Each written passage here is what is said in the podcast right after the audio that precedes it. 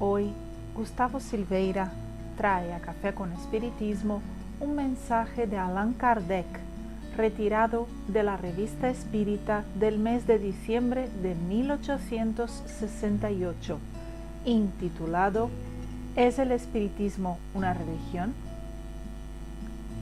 Hemos dicho que el verdadero objetivo de las asambleas religiosas debe ser la comunión de pensamientos. Es que en efecto, la palabra religión quiere decir lazo. Una religión, en su acepción amplia y verdadera, es un lazo que liga a las personas en una comunión de sentimientos, de principios y de creencias. Subsiguientemente, ese nombre ha sido dado a esos mismos principios codificados y formulados como dogmas o artículos de fe. El lazo establecido por una religión, sea cual sea su objeto, es pues un lazo esencialmente moral que liga los corazones, que identifica los pensamientos, las aspiraciones y no es solamente el hecho de compromisos materiales que se rompen a voluntad o del cumplimiento de fórmulas que hablan más a los ojos que al espíritu. El efecto de ese lazo moral es establecer entre aquellos que une, como consecuencia de la comunidad de visión y de sentimientos, la fraternidad y la solidaridad la indulgencia y la benevolencia mutuas. Es en ese sentido que se dice también la religión de la amistad, la religión de la familia. De ser así, se dirá, ¿el espiritismo es, pues, una religión? Pues bien, sí, sin duda, señores, en el sentido filosófico el espiritismo es una religión y nos gloriamos de eso, porque es la doctrina que fundamenta los lazos de la fraternidad y de la comunión de pensamientos, no en una simple convención, sino en las bases más sólidas, las propias leyes de la naturaleza. ¿Por qué, pues, hemos declarado que el espiritismo no es una religión? Por la razón de que hay una única palabra para expresar dos ideas diferentes y de que, en la opinión general, la palabra religión es inseparable de culto, de que esa palabra revela exclusivamente una idea de forma que el espiritismo no tiene. Si el espiritismo se dijera religión, el público solo vería en él una nueva edición una variante, si se quiere, de los principios absolutos en materia de fe, una casta sacerdotal con su cortejo de jerarquías, de ceremonias y de privilegios. No lo separaría de las ideas de misticismo y de los abusos contra los cuales la opinión pública frecuentemente se ha sublevado.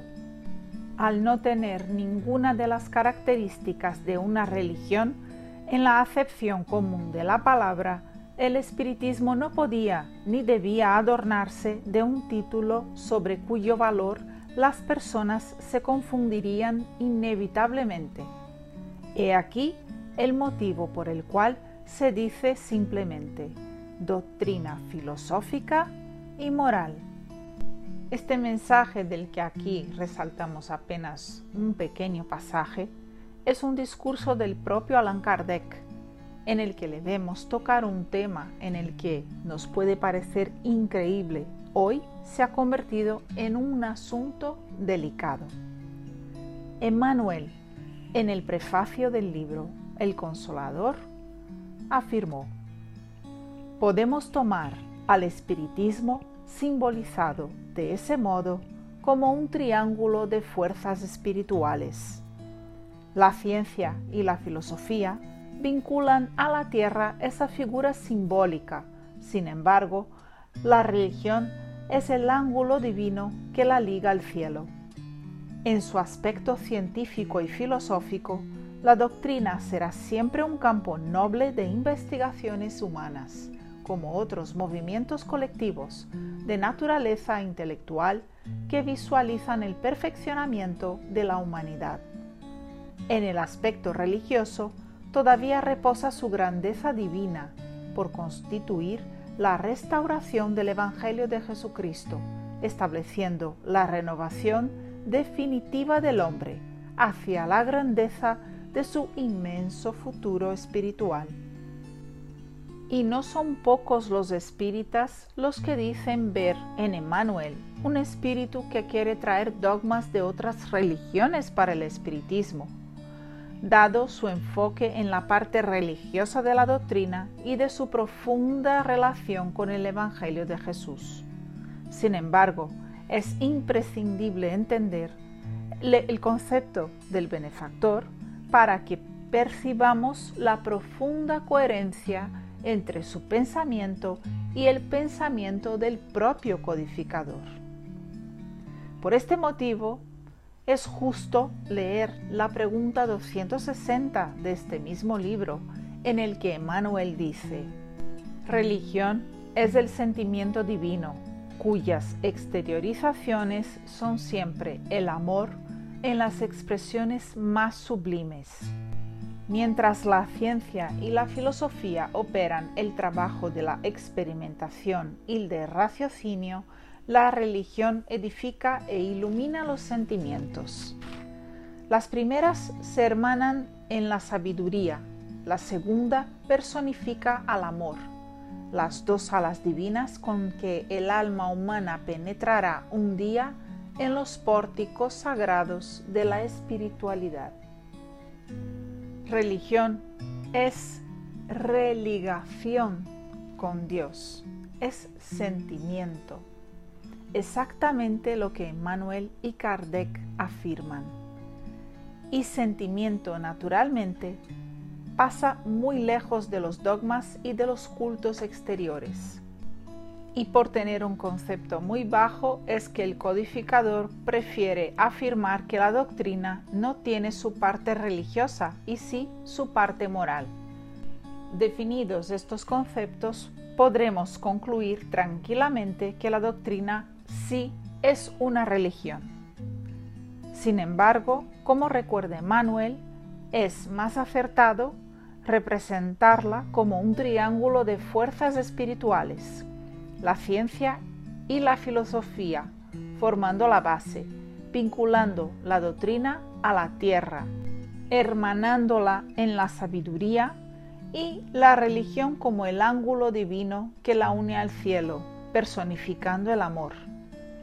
Y en ese triángulo queda más que evidente que no se puede quitar ninguna de esas fuerzas, como nos viene mostrando que la doctrina es una unión justa de estos tres aspectos.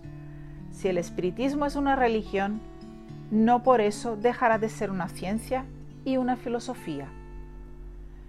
Con la ciencia espírita estudiamos los hechos que naturalmente implican en cuestiones filosóficas y que terminan por señalar la moral del Cristo como el único y camino seguro para la ascensión espiritual de ligación con Dios. Mucha paz a todos y hasta el próximo episodio de Café con Espiritismo.